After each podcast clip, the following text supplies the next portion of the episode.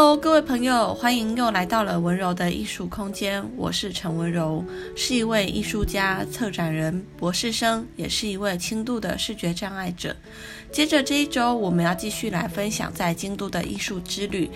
而这一次要分享的是关于我在京都艺术大学每天上的日语课程，而这是在京都艺术大学的瓜生山学园里面的京都文化日本语学校。这个学校非常的有趣，今天要来分享的就是在学校的点点滴滴。那该怎么申请呢？一般是可以透过留学代办，或者是跟学校直接申请。申请的时间大概从三月左右到六月份都可以申请。但是因为每一次名额都是有限的，如果大家想要申请的话，建议在三月份左右就可以先开始行动了。因为学校它会有配合的旅馆，会提供住宿，也会有比较多的优惠。如果在三月的时候，通常旅馆还有名额，就可以不用自己再另外找 Airbnb 或者是 Sharing House，呃，那会相对的麻烦一些。我们这次申请的配合的旅馆是位于在四条。附近的乌丸松原站的 Best Hotel，它是在一个蛮市中心的位置，交通的机能性是很便利的，只是每天必须要通车。每天我们会坐五号车，从乌丸松原一直到京都艺术大学，通车的时间大概要四五十分钟，其实是有一点距离的。我们每天大概会七点半左右出门去搭公车，到学校的公车站大概是八点二十左右。那因为还要走进去学校，走到学校里面大概是呃八点半，而九点开始上课，所以还能有一点点缓冲的时间做准备。呃，再跟大家介绍一下，由于这所大学它是一个占地面积比较大，也有很多栋学院的艺术大学，所以走在里面是蛮有艺术氛围的。而且跟其他学语言的地方不一样的是，位于在它大学园里面的其中一栋京都文化日本语学校，它也是呃单独的独栋，等于说呃我们是在一个大的校园里面。穿梭的，所以走起来是舒服的，就像在大学里面上学的感觉一样。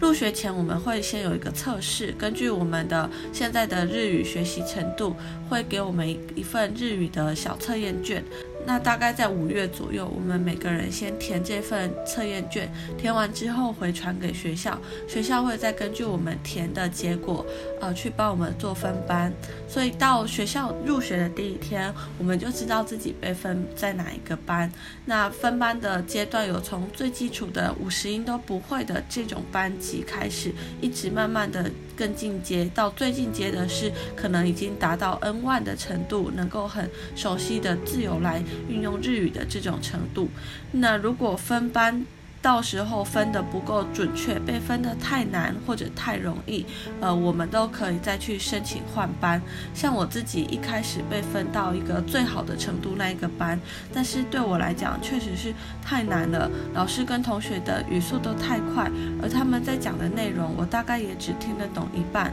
所以我就申请了换到第二个呃程度的班。换了班之后，呃，每个班使用的教材也不一样，而在这里使用的教材它。是比较活泼的，是主题性的，而且重视绘画跟重视一些互动性。像我们现在用的教材就是《马路口斗》这一本中级一的教材，每一天到两天左右会上完一课。每一课的单元有从讨论呃自己跟朋友的关系，或者是讨论美食、讨论去旅游、讨论温泉等等的不同的主题，而每一个主题也会让我们去发挥，比方从自己的经验来跟同学做分享，这个是很好玩的部分。呃，那文法的部分也是在每一课里面都会谈到一部分，但是不是上课最着重的内容。而同学的组成是我觉得来这里上课最呃新鲜也最有趣的。这里组成其实是以台台湾同学是大宗，台湾同学大概占了百分之四十到五十，但是呃因因为分配到每个班下去，所以每个班的比例不一样。一个班的同学总数量大概是十六个左右，那台湾同学有的班占的是四五个，有的班占的。比例会高达到七八个左右。那除了台湾同学之外，还有比较多的就是韩国的同学、泰国、美国、英国、加拿大，或者像是来自夏威夷或印尼的同学也有。而我们上课都是全日语的对话，所以呃，这些同学都在自己各个国家里面学过日语，也会有一点点不同的腔调，也有自己不同的。国家的经验，那我们用日语来分享这一切的时候，其实是很锻炼听力跟口说的，因为我们没有其他语言的媒介，而是必须去透过呃日语来听得懂他在讲什么。而可能来自于他的母语带着的一点腔调，又是，呃，我们可能平常在台湾跟同学互动的时候比较不熟悉的那种腔调的日语，所以要听得懂的时候，呃，一开始会花比较多的时间跟精力去认真听。可是很好玩的地方就是，呃，很容易的可以跟这几个国家的同学下课，我们可以约着一起吃午餐或者一起聊聊天，因为我们这个课每天是从早上九。九点上到十二点半，中间每大概五十分钟会休息十分钟的时间，所以每天一到五这个上午时间是上课的，下午时间都是空堂。那下午时间如果我们要约同学朋友一起出去玩，也是很方便的。再来跟大家介绍一下学校周边可以使用的设施。首先，第一个是这里是艺术大学，所以在里面很容易可以看到艺术大学的学生正在布置展览，或者他们已经有了展出，还有很多的相关跟艺术有关的展览讯息。像我们现在虽然是暑假期间，可是在学校就看得到一群学生，他们为了呃十月或十一月份的祭典正在。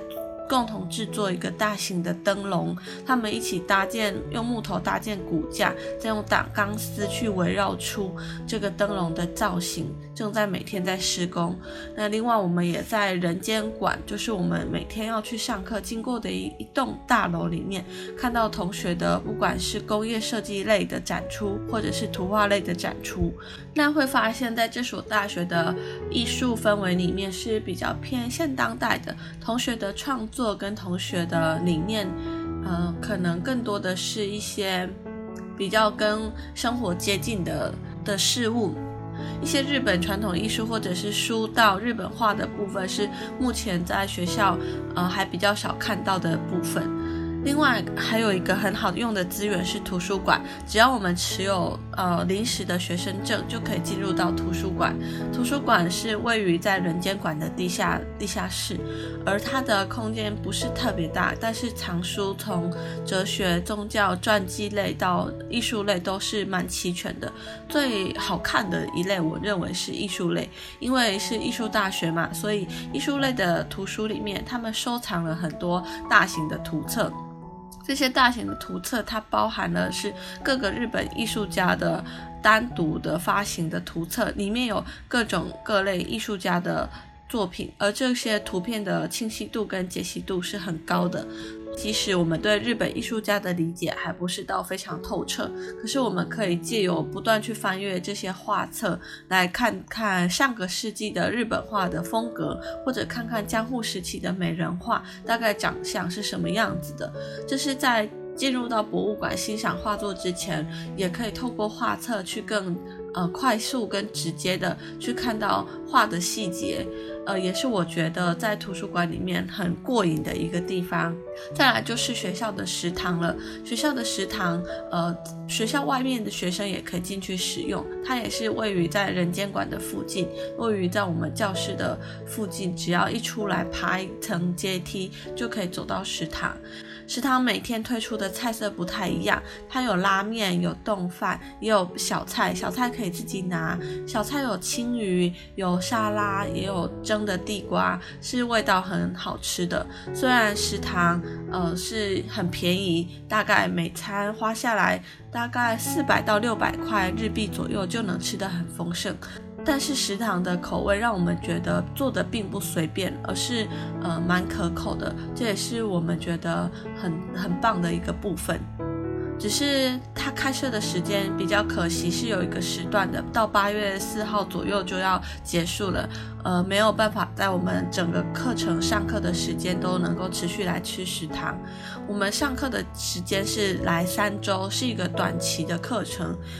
从七月二十六号开始，一直会上到八月十五号，是这样子一个呃短期的课程。而这个课程的最后会有一个发表会，就是我们班的题目是观察一件事情，是你在日本觉得最不同或者最有趣的事情来分享。这个演说大概是呃需要五百到六百个字数以上的日日语，每个人可以对这个题目来做一些意见的发表跟交流。这是一个期末的发表。大概介绍完整个学校的情形跟上课的方式，还有同学的组成等等面向之后，呃，想来分享一下到现在为止上课上了两个多礼拜我的心得体会。呃，这是我第一次跟那么多个国家的同学一起在同一个空间里面学习，所以我觉得是一个很惊奇也很特别的回忆，因为能够呃用。第三种语言来交流，不只是用英语，甚至能够用日语，让我觉得语言的力量很神奇，而且让我觉得，虽然我们来自不同的国家，但是其实我们彼此的距离在上课的当下是很近的。我们有共同的呃话题可以聊，比方我们下午都会去日本各个地方探索，会在京都的各个名胜古迹里面探索，所以我们很快的能够分享这些新讯息给对方。再来就是一开始可能比较害羞，但是呃，因为我也很喜欢交新的朋友，后来就认识了几位加拿大的女生跟芬兰的女生，我们会一起吃饭，一起吃了几次午餐之后，聊天起来也变得越来越通畅，我们可以聊很多各自不一样的话题，比方聊聊加拿大的呃公车是怎么样的啊，加拿大的上学方式是怎么样的，也跟他们分享在台湾，台湾有哪些地方好玩，哪些东西好吃。另外像呃有一位加拿大女生，她的父母是从乌克兰移民到加拿大的，所以我们也会呃聊聊最近乌克兰给大家带来的。感受以及乌克兰还没有停止的这场战争，对于整个欧洲来讲是一个多么不可置信、多么呃让人觉得悲伤的事情。而这样子一个话题，国际性的话题，不只是呃我们跟加拿大的同学在讨论，连芬兰的同学，就位于乌克兰隔壁的芬兰的同学，他也非常的有感触。他也跟我们分享到，他有个好朋友。就是真的在参加战争，在战争的时候，呃，手指断掉了，所以呢，曾经住在医院，但是现在已经康复了。这些呃话题其实都很深刻。当时我们是用英文来沟通的，有时候也会在下课的时候掺杂的日语，就是讲到一些简单的句型的时候，我们还会互相教对方说这句话的日语应该怎么讲。所以是多种语言交杂在一起互动的，呃，我自己好喜欢，好喜欢这样子的一种人群的组合跟人际互动，让我觉得自己的世界不是单一的，也发现自己呃从小学习的英语，在一个跟国际连接的世界里面可以有所发挥，有所运用，那也能够透过语言去交到朋友，去聊到我们内心真正想表达的东西。我觉得这样子的上课步调是很适合我的，就是早上密集的上了三个半小时的时间，下午留一个空的下午可以去探索，晚上可能回来写作业或者整理在日本遇到的事情。这样子的过程可以让我们的日语不断的练习，而不只是在教室学习新的知识，也能到。现场当地真实的时空里面去运用，去跟不同的人群练习日语。在这三个礼拜下来，我我发现我的日语是会越来越通畅的。就是一开始我在思考一个句子的时候，可能还要想很久，它的呃主词、动词位于句子的哪里，那我该去怎么使用这个句子？可是到现在，因为每天沉浸在这样子的环境里面。所以我可以更快速的去截取我所要运用的句子，也可以比较自然的去说出来，比较不会呃卡在脑袋里或者有所畏惧。再来就是每天上课的时候去跟同学互相做分享，也会遇到很多讲不出来的单字，会马上查，或者同学之间呃也会透过各种方式去讲出一些我们不本来还不太熟悉的单字，所以会不断的去增加印象。再来就是下午在日本探索的时候，也会去查询各种需要用到的单字，等于说单字量的使用是越来越大的。很神奇的是，呃，导致我在背单字的时间变得更快了，对于整个日语的熟悉度跟语感的敏锐度都更高了。我觉得这是我人生中第一次来接受，在国外接受这样子一个密集的语言训练，给我带来很大的、很大的触动。虽然三个礼拜的时间说起来其实还是蛮短的。要精通跟善用一门语言也还没有那么容易，可是我觉得它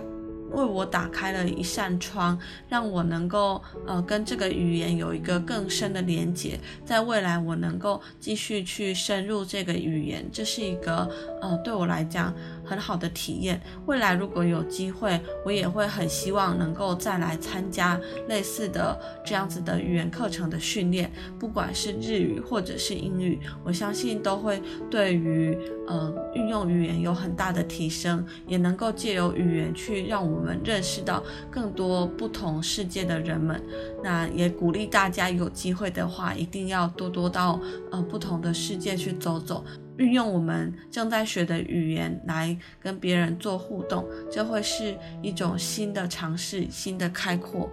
也会让我们人生有一个更不同的体验。那我们今天的 podcast 节目就分享到这边，下一周我们会继续来分享在日本的点点滴滴，跟美也跟艺术有关，欢迎大家继续收听，我们下周再见喽，拜拜。